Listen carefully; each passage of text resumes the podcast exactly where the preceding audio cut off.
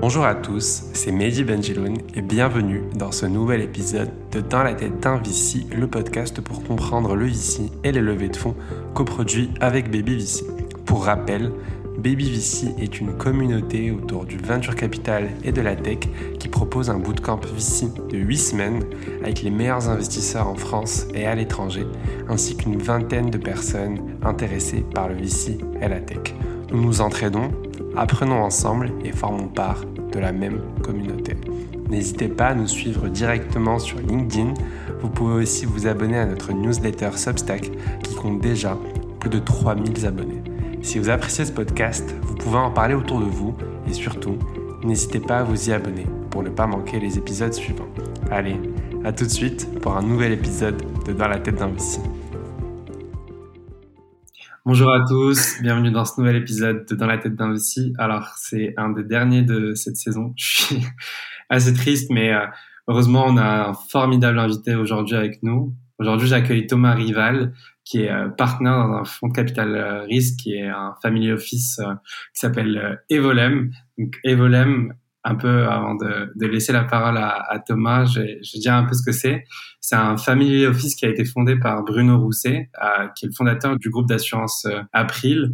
Et en 1997, il a créé justement cette holding qui intervient en tant que business angel en faveur d'entrepreneurs euh, qui opèrent dans différents marchés de niche euh, en consolidation. Et aujourd'hui, je vais, je vais discuter avec Thomas. Donc, salut Thomas.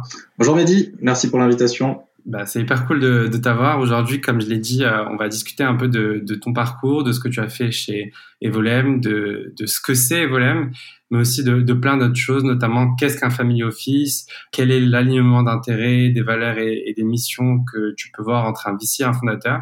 Qu'est-ce que vous faites dans l'accompagnement chez Evolem? On va notamment parler de board, mais aussi vu que tu es quand même dans l'écosystème depuis assez longtemps.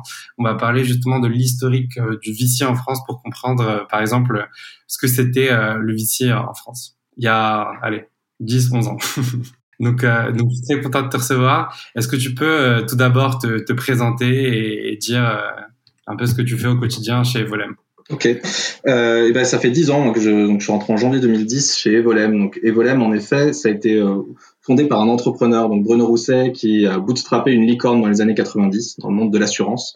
Donc il l'a créé en 88 et en 2000, la boîte était valorisée à un milliard sans qu'il ait levé le, le moindre argent euh, externe. Et en fait, comme tu l'as dit, en 97, il a créé son family office, donc sa holding, pour euh, y loger deux activités. La première activité, c'est de la philanthropie. Donc dès le début des années 2000, Bruno euh, est notamment à l'initiative d'une association reconnue euh, d'utilité publique qui s'appelle euh, Entrepreneurs de la Cité, qui permet à des chômeurs de créer leur emploi en devenant entrepreneurs. Puis dans la philanthropie, on a aussi deux fonds de dotation qui ont pour vocation d'aider l'inclusion des jeunes, notamment avec la création de d'Eden School, une école, une école de code pour les décrocheurs scolaires dès la troisième, euh, et un autre fonds de dotation qui est euh, destiné à l'économie circulaire. Donc ça, c'est la partie philanthropie.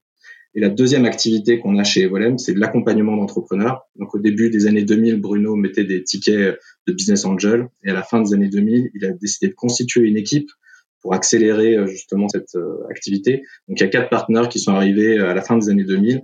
Les quatre partenaires sont, toujours là. Et sur cette activité d'accompagnement des entrepreneurs, on, a deux stratégies. La première, on avait fait le constat qui est malheureusement toujours vrai, c'est qu'il manque des entreprises de taille intermédiaire dans le tissu économique français quand on se compare aux pays limitrophes. Euh, et que c'est les ETI qui euh, recrutent le plus, qui exportent le plus et qui, qui innovent le plus. Et donc ce que Bruno avait réussi à faire dans le monde de l'assurance, on a voulu le dupliquer dans d'autres secteurs. Donc cette stratégie s'appelle Evolem Platform. On rentre de manière majoritaire au capital de PME qui font entre 10 et 50 millions d'euros de chiffre d'affaires. On les accompagne de manière très active pour les transformer en ETI. Sur les dix dernières années, on a accompagné 12 PME françaises pour lesquelles on a fait 70 opérations de croissance externe. On a déployé 200 millions sur cette stratégie. Et la deuxième activité d'accompagnement des entrepreneurs, donc c'est Evolem Start, où là on met des tickets en effet de 300 à, à 3 millions d'euros sur des boîtes qui lèvent entre 500 et 10 millions d'euros. Et toi, tu t'occupes euh, justement de la partie euh, plateforme ou, uniquement de la partie start? Alors quand je suis arrivé, euh, quand je suis arrivé chez Evolem en 2010, il y avait uniquement l'activité euh, Evolem plateforme. Donc c'est ce que j'ai fait pendant sept ans. Euh, il se trouve que comme on est un family office, on a la souplesse aussi du family office et qu'il y avait certains sujets euh, venture qu'on voulait faire parce que Bruno aime l'innovation et, et, parce qu'on voulait pas passer à côté. Donc tous ces sujets capital risque, c'est moi qui les ai menés en parallèle de mes activités private equity. Donc, on avait fait 6-7 investissements. Il y a deux boîtes qu'on a introduites en bourse, une qu'on a cédée, un industriel, l'autre qui a fait un, un LBO. Donc, ça s'est plutôt bien passé. Et fin 2017, en fait, j'ai convaincu Bruno d'avoir une stratégie dédiée, un véhicule dédié, une équipe dédiée. Donc, on a créé Evolem Start officiellement fin 2017. Et donc maintenant, on est trois. C'est quoi la, la, genèse du projet? Pourquoi est-ce que tu as essayé de le convaincre? Tu es parti de quel postulat de, de base? Pourquoi est-ce que tu as voulu créer euh. Ouais, bah, le postulat déjà, c'est que moi j'adorais ça, le, postulat déjà. euh, le deuxième, c'est que Bruno aussi adorait ça et Bruno aime l'innovation et, on savait que de toute façon on ferait toujours des, de l'investissement aussi dans l'innovation. Donc quitte à le faire, autant le faire comme il faut et donc avoir une, équipe dédiée, une structure dédiée. Et puis on voulait aussi apporter quelque chose euh, sur le marché. À l'époque, on parlait beaucoup de l'equity gap. L'equity gap, c'est l'espèce de no man's land qui existait entre les premiers tours de financement où il est assez facile de lever les 500 premiers 1000 euros avec des friends and family et des BA.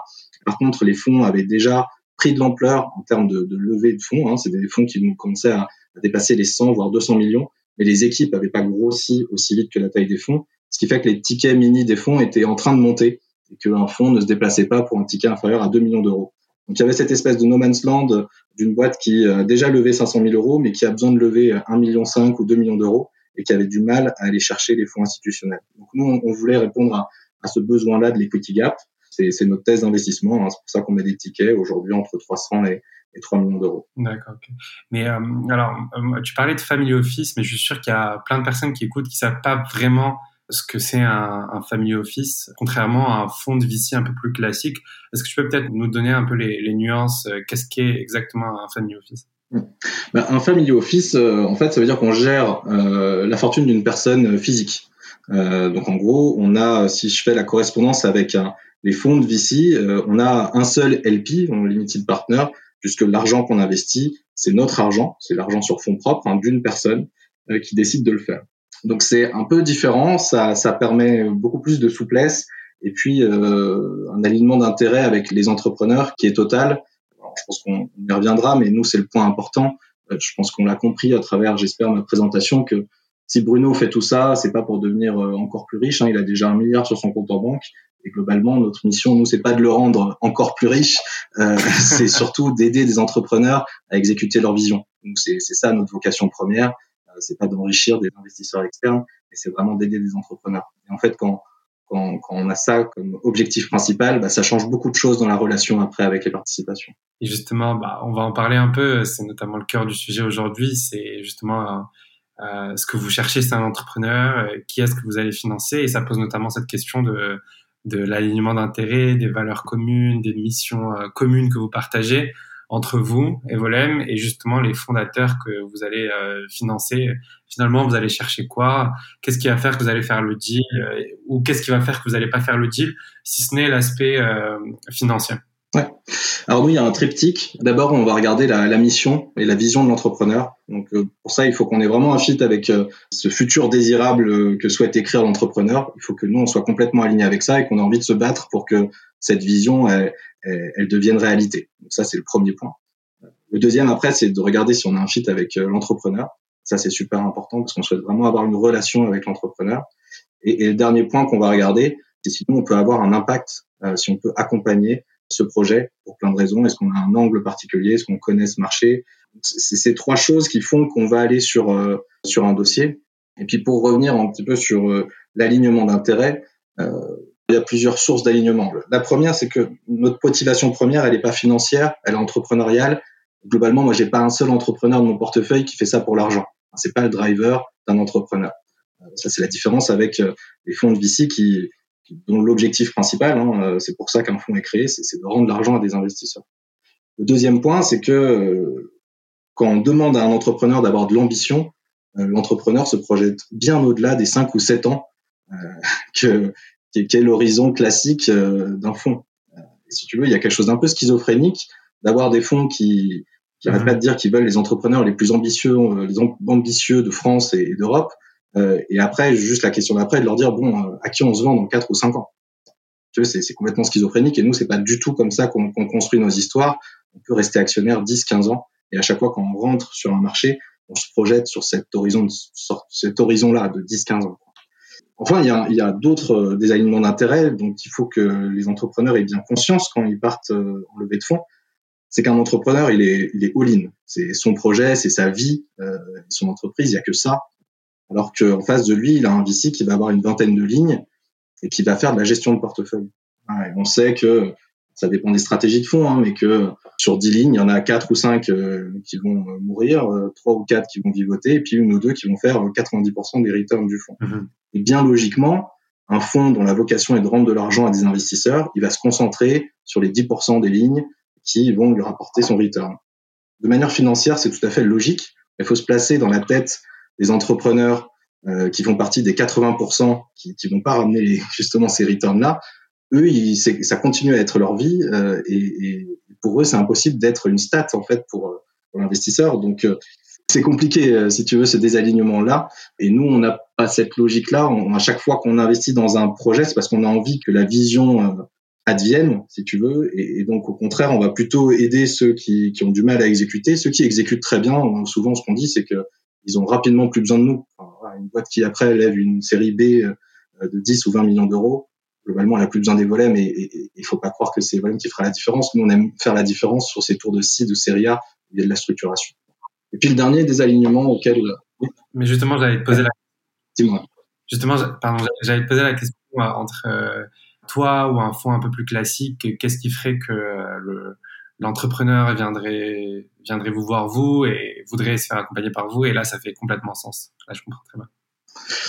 Bah, écoute, pour toutes les raisons que, que je viens de dire, euh, c'est que nous, en effet, le, notre motivation première étant euh, entrepreneuriale, euh, disons qu'on bah, on se donne à 100% pour, pour les dossiers dans lesquels on a, on a investi. Et si, si tu veux enchaîner après sur, sur l'accompagnement, nous, on a été, donc Evolem au global, hein, on a accompagné plus de 150 sociétés depuis la création dans des secteurs euh, très divers. Et donc, on essaye d'apporter cette expertise euh, lors des boards euh, parce qu'on a vu plein de passages à l'échelle dans des secteurs très différents, avec des organisations très différentes. C'est ça qu'on essaye d'apporter. Et puis surtout du recul, une prise de recul par rapport au quotidien, en plaçant toujours cette vision long terme comme la priorité. Donc, nous, notre objectif principal, encore une fois, hein, c'est que cette vision advienne. Et, donc on met toujours le projet en priorité de nos discussions et pas euh, notre sortie ou pas un agenda caché qu'on aurait parce qu'il faut qu'on relève un fonds et donc il faut qu'on extériorise une plus-value très rapidement pour pouvoir euh, lever un nouveau fonds.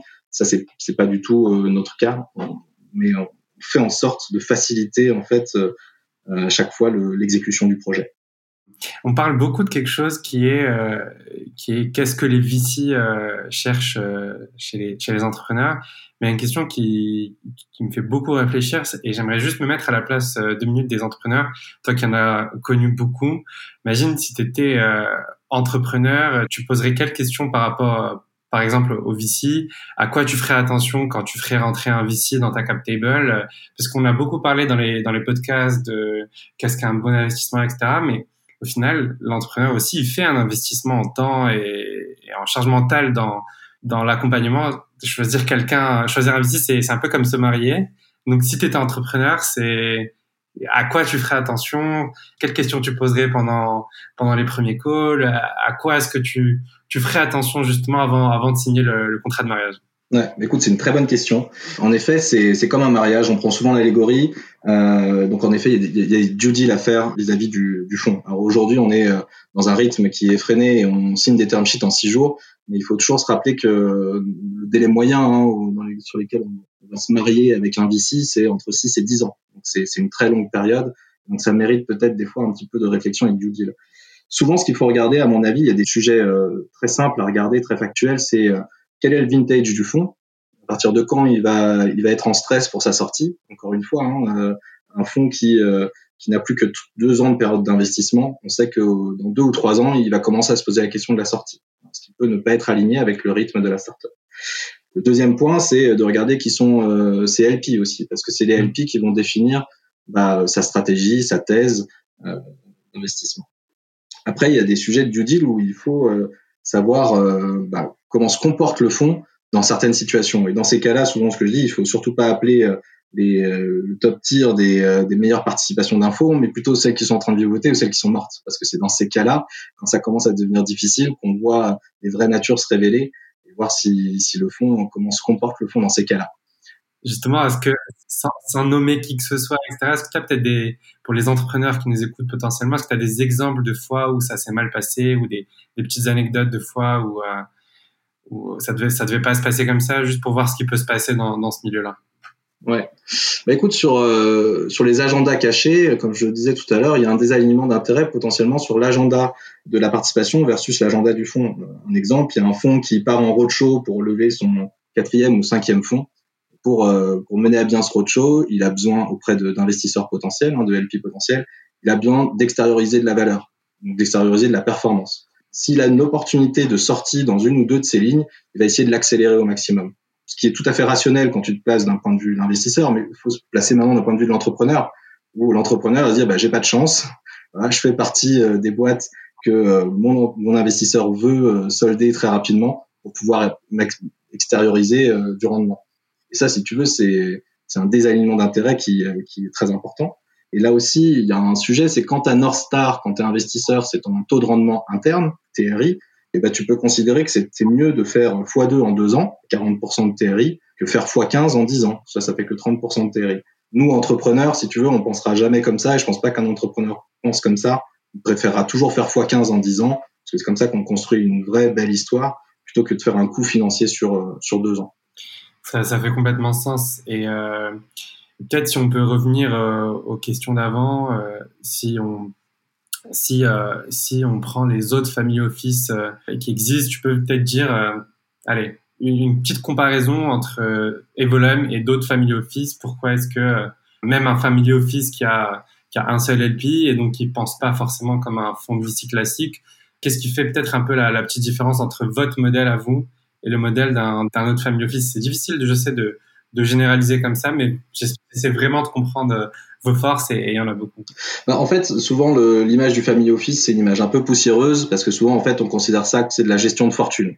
Donc en gros, euh, il y a une famille qui est fortunée parce que euh, un arrière-grand-père a monté euh, une très grosse industrie et puis depuis bah, maintenant il y a 30 petits petits enfants qui veulent pas gérer cette fortune et donc ils, demandent à, un cabinet externe de gérer cette fortune en plaçant ça sur les marchés financiers en ayant vraiment une logique de gestion de portefeuille. Ça, c'est les familles office telles qu'on les connaissait. Il y en a encore beaucoup qui sont, qui sont comme ça. Nous, ce qui est différent, bah, c'est que Bruno, il, a, comme je disais, bootstrappé une licorne et qu'aujourd'hui, il veut rendre à la société ce que l'entrepreneuriat lui a rendu, euh, lui a donné. Et, euh, et donc, c'est cette mentalité-là qui est différente. Et, le point positif, si tu veux, c'est que je, je vois maintenant chez tous les la génération d'entrepreneurs qui ont réussi dans les années 2000 ou au début des années 2010, qui maintenant ne conçoivent pas un réengagement qui ne soit pas, à l'image de Bruno, euh, sociétal et dans la bienveillance, dans l'accompagnement des nouveaux entrepreneurs, avec beaucoup d'acteurs qui maintenant, euh, des, des, repeat entrepreneurs, qui ont une deuxième activité qui est du business angel, bien sûr, pour continuer à accompagner et aider l'écosystème, mais aussi qui se réengagent euh, de manière entrepreneuriale dans, dans de l'ESG, la RSE, ou en tout cas, on appelle ça de l'impact, et ça, c'est quelque chose sur lequel Bruno était euh, avait 20 ans d'avance, hein, puisqu'il faisait de l'ESG avant même que cet acronyme existe euh, à la fin des années 90. Trop cool, euh, super bien compris. Et, et, alors, juste, juste pour savoir un peu, il y a combien de boîtes que tu accompagnes aujourd'hui, toi, chez, chez Volem Alors, dans notre portefeuille, on a 24 sociétés. Voilà, moi, je suis au bord d'une quinzaine de sociétés. Ça, ça te fait... Ça fait des agendas bien remplis. bah, c'est cool que tu me donnes une heure de ton temps, alors. euh, et justement, je voulais parler, euh, je voulais parler de ça. Vu que tu es dans énormément de boards, il y a un peu ce, cet aspect un peu mystique du board, on ne sait pas trop comment ça se passe, etc. Est-ce que tu pourrais peut-être euh, nous faire un petit retour d'expérience de, de ces dernières années dans autant de boards et comprendre un peu ce qu'est un, un bon board et ce qu'est un mauvais board du coup? Ouais.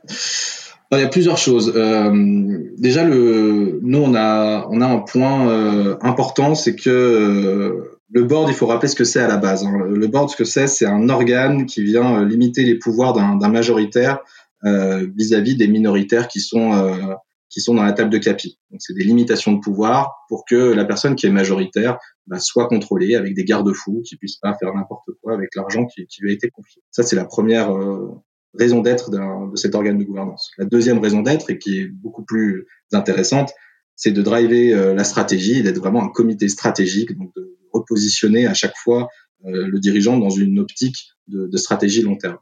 Euh, donc ça, c'est pour poser à, quoi ça sert. Nous, on a quelques règles euh, qui sont quand on constitue un board, c'est qu'on dit déjà l'objectif pour que le projet avance bien, c'est que le dirigeant ait les manettes et euh, puisse bien driver justement sa société. Et pour ça, on considère qu'il vaut mieux diviser pour mieux régner. Qu'est-ce que ça veut dire? C'est-à-dire que nous, on n'est pas à l'aise quand il y a euh, un investisseur seul qui a un droit de veto. Euh, et le problème se pose de plus en plus parce que, comme tu l'as remarqué, il y a beaucoup d'argent sur le marché ces temps-ci. Et, euh, et, tous les investisseurs commencent à vouloir préempter les tours et, euh, et la syndication qui était vraiment, euh, il n'y avait pas un seul deal qui se faisait il y a 10 ans sans qu'il y ait une syndication de trois ou quatre acteurs. Aujourd'hui, c'est plus à la mode parce que les investisseurs ont besoin de déployer très vite et euh, ils vont dire qu'ils ont besoin d'un minimum d'ownership. Globalement, je trouve que c'est une bêtise parce que pour le bien d'un projet, c'est toujours bien de justement de pas avoir un seul investisseur euh, parce que cet investisseur peut devenir fou, hein, euh, tout simplement quand on dépend d'un investisseur, d'un partenaire chez cet investisseur. Bah, ce partenaire-là peut partir, on peut se retrouver avec un nouveau partenaire deux ans plus tard. Euh, et puis surtout, comme je le disais tout à l'heure, il peut y avoir un agenda caché euh, qui fait que l'alignement d'intérêt est, pas parfait. Donc nous, on valorise toujours la syndication. On n'a pas de, on n'a pas d'obligation à déployer, donc on, nous, on est plutôt, on ouvre les syndications au, au maximum, parce qu'aussi on est souvent plus intelligent à plusieurs. Dans un board, la dynamique est importante euh, du board, c'est qu'il y ait euh, plusieurs personnes qui apportent des expertises. Alors nous, on est plutôt euh, généraliste dans un board.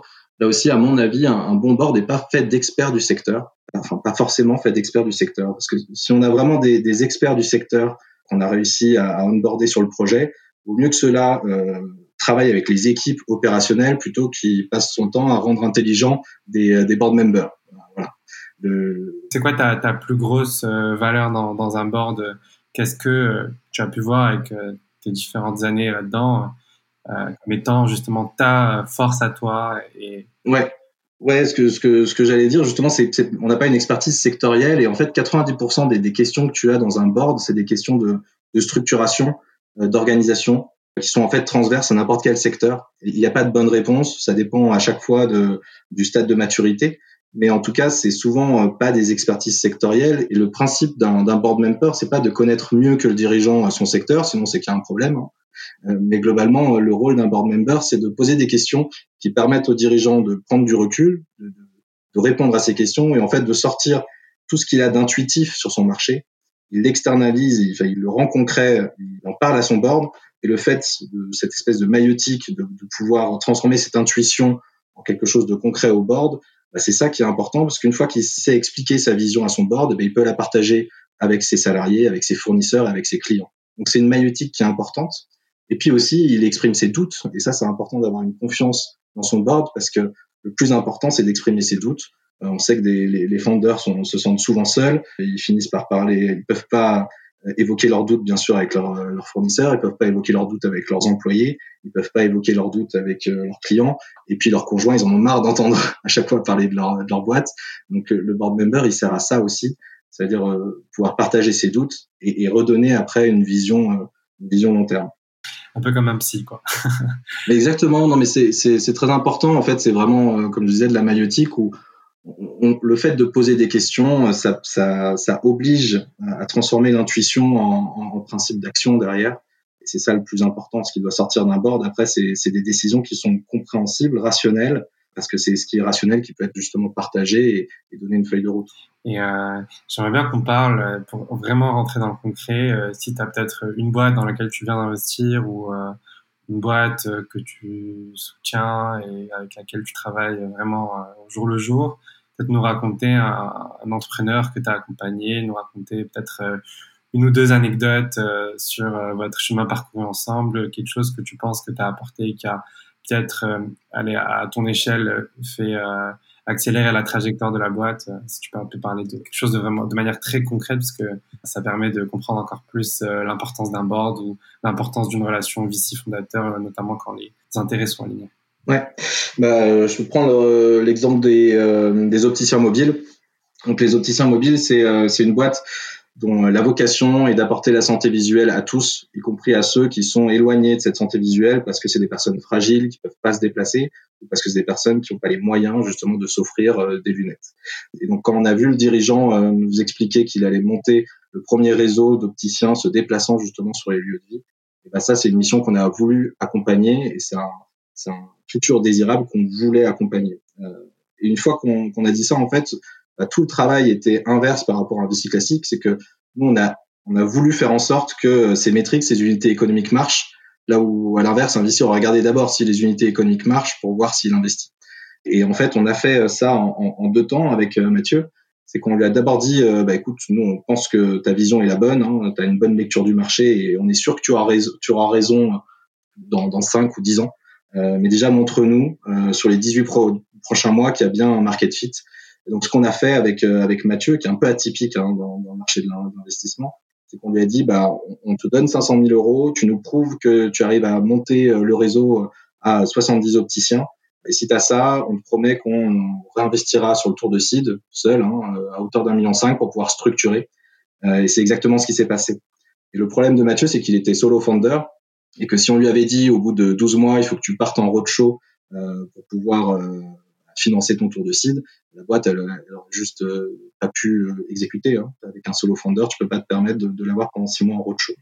Et là, on était, on a vraiment été dans la co-construction, euh, si tu veux, avec avec Mathieu pendant ces, ces 18 mois pour pouvoir justement montrer qu'en effet il y avait un intérêt. On est monté à 70 opticiens en, en 18 mois. Et après, quand on a remis le million 5, on a passé 12 mois à construire euh, un modèle économique pérenne, à mettre en place tous les process pour que ce soit scalable. Et ça, ça a permis après de faire une série A de 3 millions d'euros avec des investisseurs externes. Et elle a annoncé il y a, il y a deux mois une série B de 7 millions 5. Et voilà, quand on a un objectif commun que cette vision advienne, on fait tout pour que ça se passe. Et on n'est pas passif, si tu veux, juste dans l'étude des métriques, mais on a vraiment été acteur. Il y a un point, euh, par exemple, on a vu très vite avec Mathieu que que notre croissance n'était pas saine au départ hein, sur les 18 premiers mois, parce qu'on a fait euh, do things that don't scale. Hein. Euh, au début, on a voulu montrer que que le marché était là, mais globalement, les unités économiques ne permettaient pas d'avoir une croissance rentable parce que nos opticiens n'étaient pas assez performants. On savait que derrière, il fallait beaucoup investir pour que chaque opticien devienne plus performant, passer de croissance euh, extensive à une croissance intensive. Euh, et ça, c'est quelque chose qu'on a décortiqué ensemble avec Mathieu dans les chiffres. Et on est très fiers maintenant d'avoir cette entreprise-là qui fait une série B, euh, ça valide en fait que la vision était la bonne. On parlait de board juste avant. Est-ce que vous restez euh, quand même euh, dans les boards jusqu'à la série B ou parce que j'imagine que ça a aussi un rapport avec les prorata, combien vous mettez sur le tour d'après, etc. Est-ce que toi ça te frustre pas un peu? Je ne sais pas comment ça se passe. Je sais pas si tu es resté dans, dans ce board-là. Un des inconvénients peut-être de l'investisseur en seed, c'est que potentiellement, il peut être, euh, entre guillemets, éjecté des, des boards s'il y a des plus gros fonds qui rentrent, etc., euh, bien après. Non, bah nous, encore une fois, notre vocation, c'est que la mission, euh, l'entrepreneur arrive à exécuter sa vision. dire, moi, je suis super content quand une boîte du de notre portefeuille fait une série A ou série B, euh, on se dire, bah voilà, je vais pouvoir me concentrer sur potentiellement un nouveau dossier. Et comme je disais tout à l'heure, nous, l'objectif, c'est que c'est que l'entrepreneur il, arrive à arriver à exécuter sa mission. Donc, euh, le fait de faire une série B, on se dit qu'il a peut-être moins besoin de nous, surtout s'il fait rentrer des super investisseurs internationaux. On va retourner à, aller travailler sur d'autres sociétés pour justement avoir ce, ce, passage de seed à série A ou de série A à série B. Et tu vois, même si euh, notre vocation première, elle n'est pas financière, néanmoins, la performance euh, financière est, elle est là, hein, puisqu'on a plus de 50% de, de graduation rate dans les boîtes qu'on a accompagnées. Donc voilà, on considère juste que la réussite financière n'est qu'une conséquence d'un projet bien mené. Et donc, euh, pour répondre simplement à ta question, c'est au cas par cas. Si l'entrepreneur et les nouveaux investisseurs considèrent qu'on a encore quelque chose à apporter au board, on est très content de rester. Si par contre l'entrepreneur est accompagné par des gens euh, qui ont encore plus de choses à apporter, euh, il n'y a pas de, pas de sujet. On n'est pas arc-bouté pour, pour rester au board normalement, on a créé une bonne relation avec l'entrepreneur. Donc, tant que moi, je peux aller prendre un café avec l'entrepreneur pour qu'il me dise ce qui se passe dans sa boîte, ça me va bien. Et en plus, euh, cette année, j'ai vu, vous avez été rejoint par un investisseur qui est exceptionnel, qui est Ulysse. Je l'embrasse beaucoup. Euh, vous avez beaucoup de chance de l'avoir avec vous. Oui, je confirme. Euh, donc, donc, en plus, si vous avez quelqu'un comme ça en interne, ça peut que, que, être, que être, du bon. et j'aimerais qu'on passe à une dernière question avant peut-être de terminer ce podcast. J'en parlais au, au, début. C'est l'historique peut-être du VC en France sur les premières années. Ça fait dix ans que tu travailles euh, que tu investis dans des startups et trois ans que tu fais ce job à plein temps. J'aimerais peut-être comprendre euh, si on peut juste le dire à ceux qui ont découvert le VC très récemment et qui voient justement cette frénésie des levées de fonds, etc., et de cet écosystème euh, qui est en train d'exploser. Peut-être qu'est-ce que c'était le VC en 2011 et comment est-ce que tu as vu peut-être en termes de timeline les choses, échanger, les choses changer, pardon? Si on peut peut-être mettre des dates dessus et comprendre un peu comment ça, ça, ça évolue. Écoute, ouais, moi, mon premier deal VC, c'était en 2010. et donc à l'époque, il faut comprendre qu'une série A, c'était 1,5 million d'euros. il y avait une syndication minimum de 3 ou 4 investisseurs. Et donc l'entrepreneur qui partait pour lever des fonds, il prenait son bâton de pèlerin pendant un an pour arriver à constituer cette syndication. Et clairement, le, pouvoir de négociation était du côté des investisseurs, puisqu'il n'y avait pas beaucoup d'investisseurs euh, capital risque. Donc déjà, il, y avait un rapport de force qui n'était pas du tout le même. L'autre point, euh, ce que je disais tout à l'heure, c'est que c'était beaucoup de la syndication, parce que les acteurs étaient euh, plutôt frileux du fait euh, de, de, des avantages fiscaux qui étaient donnés à l'époque. Donc c'est ce qu'on appelle des fonds ISF. Ça veut dire que leurs souscripteurs avaient déjà 50% de réduction d'impôts. Donc le but d'un fonds ISF, c'était de ne pas perdre plus de 50% de, leur mise c'est pas un mindset qui, qui pousse forcément à, avoir à être très à prendre beaucoup de risques. C'est assez surprenant dit comme ça de se dire qu'il y avait beaucoup de fonds euh, qui étaient des fonds ISF et que l'objectif c'était de pas perdre plus de 50%. C'est un peu quoi des, niches fiscales, disons-le finalement? Tout à fait. C'était un des effets pervers. L'idée à la base n'était pas mauvaise, hein, mais l'effet pervers était, celui-là d'avoir des gens qui qui voulaient pas trop prendre de risques. Euh, et donc comme le pouvoir de négociation était plutôt côté investisseur, franchement pour euh, comprendre une liquide pref en 2010, il fallait avoir fait maths sup, maths hein. euh, et il y avait, euh, des clauses qui aujourd'hui euh, aucun entrepreneur accepterait, vraiment clairement. Et donc c'est si on fait un flash forward dix ans après, avec le galion, les term sheets très simples, il y a plein de choses qui ont évolué vraiment dans le bon sens. on est côté entrepreneur, donc on, si tu veux, c'est le jour et la nuit, et on trouve ça très très sain, si tu veux, qu'il y ait une professionnalisation euh, et des acteurs maintenant qui sont vraiment là aussi dans la bienveillance en se disant euh, deux choses, c'est que il faut nécessairement, si on veut durer sur ce marché, bah, avoir une bonne réputation et donc bien se comporter avec les investisseurs, ce qui était globalement pas vraiment le cas il y a, il y a 11 ans. Hein. Il y a une chose aujourd'hui euh, qui fait que les premiers entrepreneurs qui vont partir avec un fonds après vont parler à la communauté et, que c'est mine de rien une petite communauté et donc faut faire attention et bah, c'est quelque chose qui est, qui est très positif. Le deuxième point, c'est que par contre, il y a, il y a vraiment beaucoup, beaucoup de cash. Et là, comme je disais tout à l'heure, je trouve qu'il y a des fois des effets pervers au fait qu'il y ait euh, trop de cash. Les deux principaux, c'est ceux, ceux que j'ai cités tout à l'heure. Hein. Le premier, c'est euh, d'avoir des gens qui, qui disent à des entrepreneurs euh, il faut que je présente le tour, il faut que tu qu'un seul investisseur parce que moi c'est ma contrainte c'est pas bon pour le projet. C'est jamais bon pour un, un entrepreneur de n'avoir qu'un seul investisseur. Donc là, tu vois, il y a un désalignement d'intérêt qui, qui est certain. Le deuxième effet aussi un peu pervers, je trouve, de, qui est beaucoup d'utilité, c'est que c'est important cette phase d'itération où euh, on n'a pas beaucoup de cash, donc ça nous oblige à, à, être performant et surtout on fait des erreurs. Donc ce que je disais tout à l'heure sur les opticiens mobiles, on a 500 000 euros, 18 mois pour trouver notre market fit. Si on avait donné 5 millions tout de suite à Mathieu, je pense qu'on aurait fait beaucoup plus de bêtises et on aurait cramé ce cash et on serait pas allé plus vite. Donc aujourd'hui, je, je, pense qu'il faut, euh, c'est pas parce qu'il y a beaucoup de cash qu'il faut euh, tout de suite lever beaucoup. Et, il y a une tendance là aujourd'hui des investisseurs qui ont vraiment besoin de déployer vite, à pousser les entrepreneurs à lever vite beaucoup. Et, et c'est très très dangereux. C'est vraiment le meilleur moyen d'aller dans le mur parce que ça oblige l'entrepreneur à suivre une equity story qui ne correspond qu'à une entreprise sur 100 euh, qui arrive vraiment à, à, suivre cette equity story. Et donc on sait que le taux de chute, le taux de casse va être énorme parce qu'on a un flux, on a cet influx de liquidité qui arrive trop tôt dans les projets. Hyper intéressant, super intéressant, super intéressant. Je suis très ému parce que vraiment c'est un des derniers euh, épisodes avec toi et, je pourrais encore rester euh, des heures à discuter avec toi et, c'est super intéressant, notamment de comprendre ce qu'est Volem, ce que ce est votre différence, ce que vous accompagnez. Et moi, je ressens vraiment une vision très humaine dans ce que vous faites, qui est assez touchante d'ailleurs. Euh, et euh, comme je disais avant, je suis très content que Ulysse euh, fasse partie de cette équipe et, j'ai hâte de voir euh, le futur de, de, des Volem et de ce que vous allez faire. En tout cas, je suis très content de voir qu'il y a un acteur comme vous dans l'écosystème. Ben merci, ça fait plaisir. Et euh, écoute, Ulysse est déjà, il a depuis trois mois et on a déjà fait pas mal de deals euh, depuis qu'il est, qu'il est arrivé et qui sont vraiment alignés avec les valeurs des, des Volem. Donc, on, voilà. et comme je disais tout à l'heure, nous, on, on s'inscrit dans la durée, si tu veux. On est là pour 10 ou 15 ans. Donc ça permet aussi de, enfin, on n'est même pas là que pour 10 ou 15 ans, on est là vraiment pour durer et, et on se donne pas d'horizon, euh, d'horizon. Et donc ça permet, si tu veux, d'être euh, serein aussi. Donc c'est pas grave si on loupe un deal, euh, c'est pas grave si on déploie pas exactement l'argent qu'on avait prévu de déployer, on sera pas tapé sur les doigts par, Bruno. Et surtout, euh, toujours dans, la bienveillance et l'accompagnement, parce que si on veut être un acteur qui, euh, continue à influer, enfin, essayer d'influer ou d'apporter sa pierre à l'édifice de, l'écosystème dans 10-15 ans, c'est pas pas en ayant des comportements euh, pas adapté que qu'on le fera. Donc voilà, on essaye toujours d'être d'être facilitateur de deal.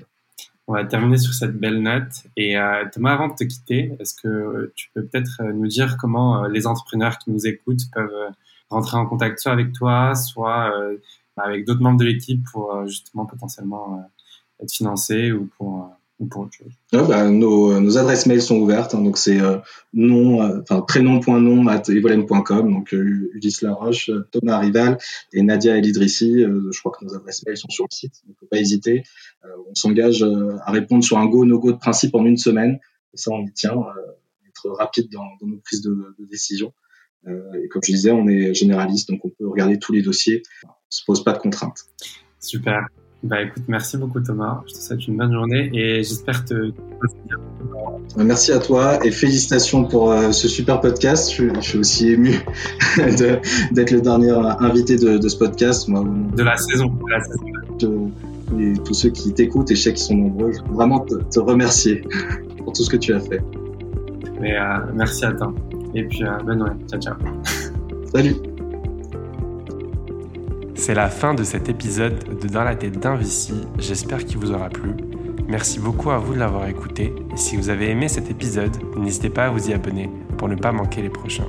Si vous avez aimé ce podcast, vous pouvez le noter, le commenter ou le partager sur les différentes plateformes ainsi qu'en parler autour de vous. Si vous souhaitez en savoir plus sur le Vici et comprendre ce qui fait ce métier, vous pouvez vous abonner à notre newsletter que je coécris chaque semaine avec l'ensemble des membres de BabyVC. Merci beaucoup pour votre fidélité et à bientôt pour un nouvel épisode de Dans la tête d'un VC.